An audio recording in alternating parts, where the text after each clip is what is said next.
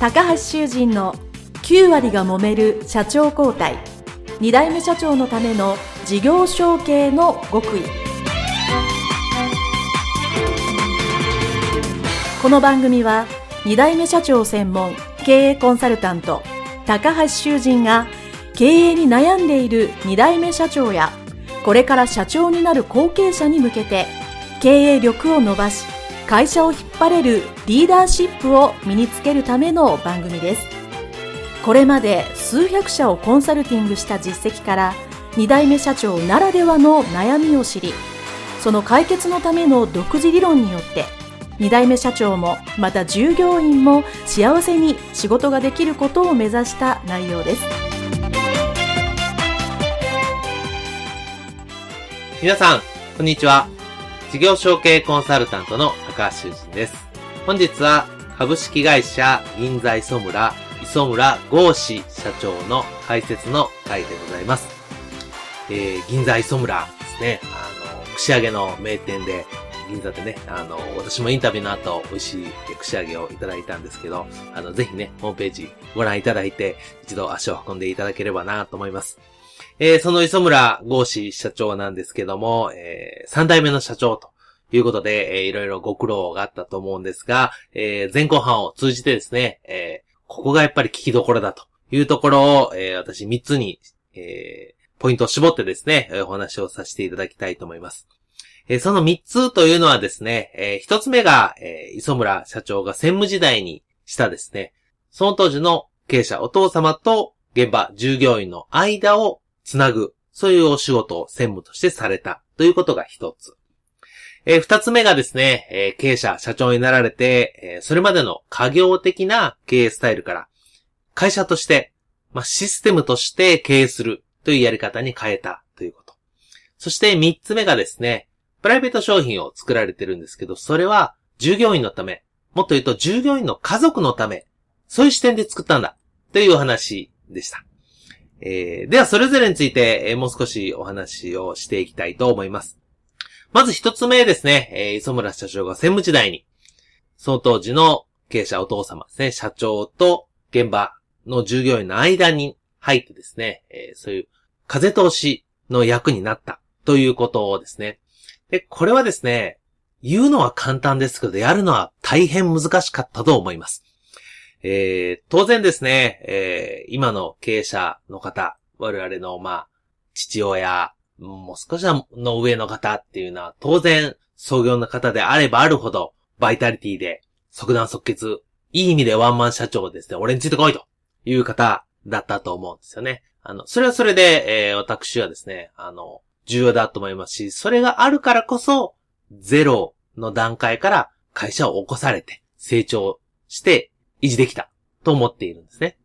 で、それはそれでいいんですけど、その時に、えー、やはり何でも万能ということはありませんので、えー、そういう組織の場合一つ課題が起こります。それがやっぱり経営者がこうだっていうのが強すぎる場合、まあ、現場がなかなか従業員がですね、物申しにくいとかですね、えー、もしくはこの物申しても逆に怒られるというような感じで、えー、ついつい、こう、コミュニケーションがうまく取りづらいですね。えー、そういうお悩みの方、あの、今でも私事業承継のお話を聞くとですね、えー、まあ、70歳、もしくは70歳後輩のすごい元気な経営者さんをの方ですね。まあ、あの、同じ悩みがありますね。えー、もう本当に星の言うことを、えー、聞いて動くのはいいんだけど、なんかそういう、こう、もっと積極性が欲しいとかですね。えー、新しい知恵が欲しいとか、でも全然出てこないと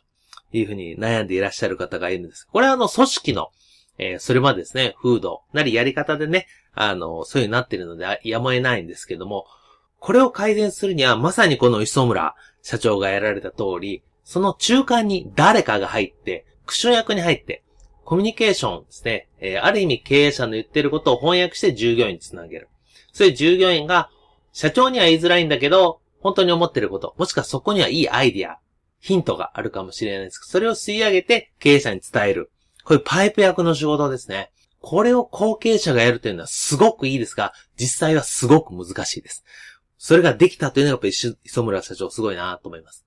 なぜ難しいかはですね、この真ん中のポジション、そして双方にコミュニケーションが取れないって意味ないわけですよね。で、後継者にとって、どちらもコミュニケーションを取るのが、実は最初は難しいというか難しく感じます。まずそもそも、後継者としてね、入ってきて次の社長だと、まあ間違いなく思われてるわけですよ。で、しかも若造だと。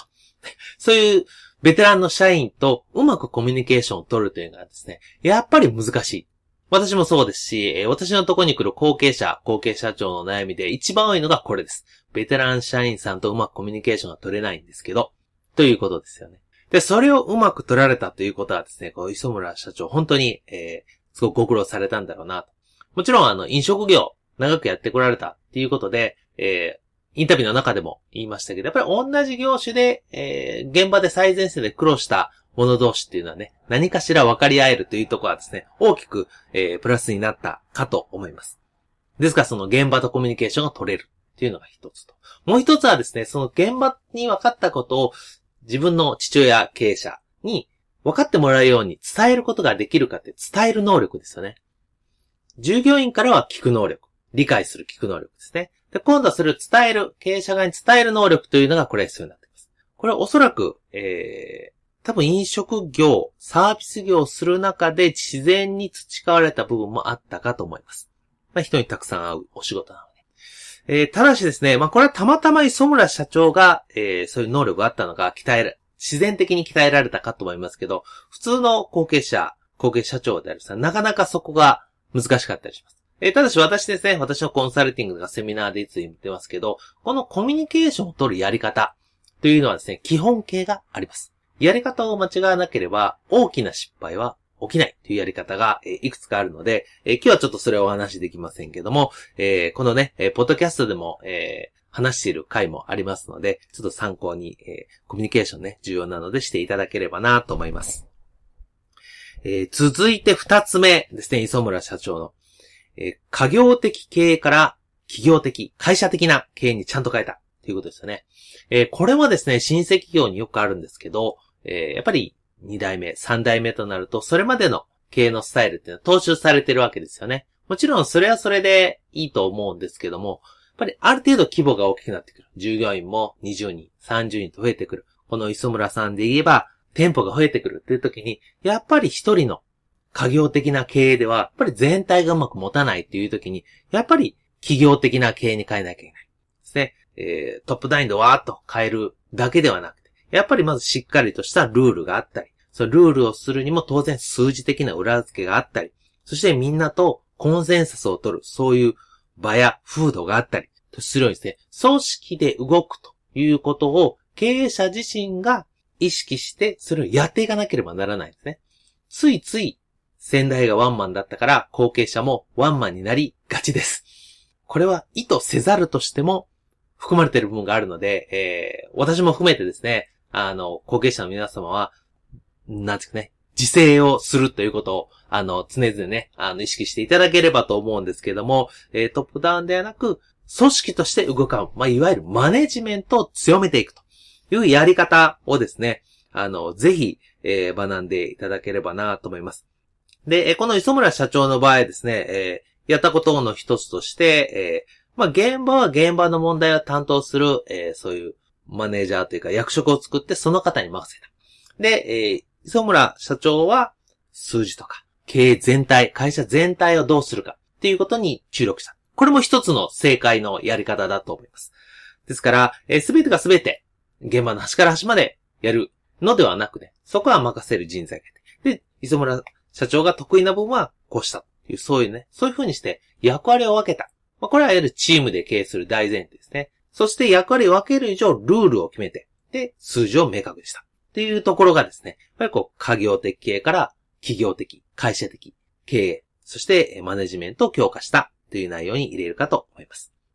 そして三つ目のポイントで、私が最もこのインタビューで、なるほどと、素晴らしいと思った点がですね、このプライベート商品を作ったっていうところで、それは従業員のために作ったんだ。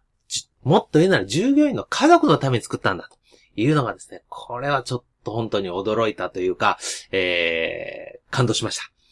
えー、普通飲食店がですね、えー、プライベート商品を作る。要は、えー、お店の売り上げだけじゃなくて、持って帰って使っていただく商品を作るというのはですね、やっぱり飲食店をする以上大前提なんですね。経営として考えるときに、ぱり、お土産として持って帰ってもらったり、ギフトとして使ってもらったりする物販の売り上げってのは絶対必要です。大物で言うと2割ほどこれがあると経営は安定します。ですから普通、そういうふうに売り上げを伸ばそうと思って考えるわけですね。もちろんその意識も当然あったとは思いますけど。でも、そうではなくて、従業員、ね、働いてる方が、銀座磯村っていうお店はもちろん有名なんだけど、その家族の皆さんが知ってるわけではない。だから、プライベート商品を作って、その、こちらの場合はポン酢ですけど、ポン酢を持って帰ってもらって家に、冷蔵庫にある。そうすると、ご家族、まあ、特にお子さんだと思いますけど、え、お父さんの会社こんな作ってるんだすごいねとなりますよね。そこまで考えて、従業員のためを考えて作っておられるというのは素晴らしいと思いますね。でおそらくそれを作るに関しても、えー、みんなの知恵と、えー、当然職人さんのですね、やり方を、えー、書き、こう集めてやったということですので、そこで、いや、これ作るときはこんなんだったんだよって、これはこういうところが特徴なんだよっていうのが、お父さんが食卓で従業員の家で喋れると。そうすると、子供とかね、まあ奥さんも含めて、あ、そうかと。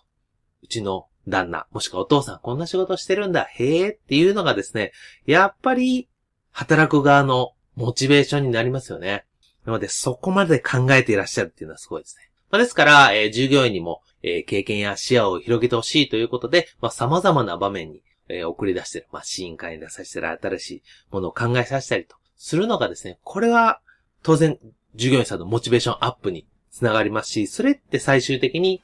飲食店ですから、美味しいものを作るということのモチベーションになるのは間違いないと思うんですよね。何でもそうですけど、やっぱり品質っていうのは、やっぱり高いモチベーション、意欲が従業員さんないとできない。これは製造業であれ、飲食業であれ、何でもそうです。ですから、そこに起因するのにいろんな持っていき方ありますけども、この磯村社長の今回プライベート商品を従業員のために作ったというのはですね、これはいろんな企業で応用できる方法だと思いますので、ぜひ、あの、後継者、後継社長の皆さんをですね、ご自身の会社で、どういうふうにこの発想が応用できないかな、というのをですね、考えていただければ良いかなと思います。はい。それではですね、えー、今回は株式会社銀座磯村、磯村豪志社長の解説の回でございました。どうもありがとうございました。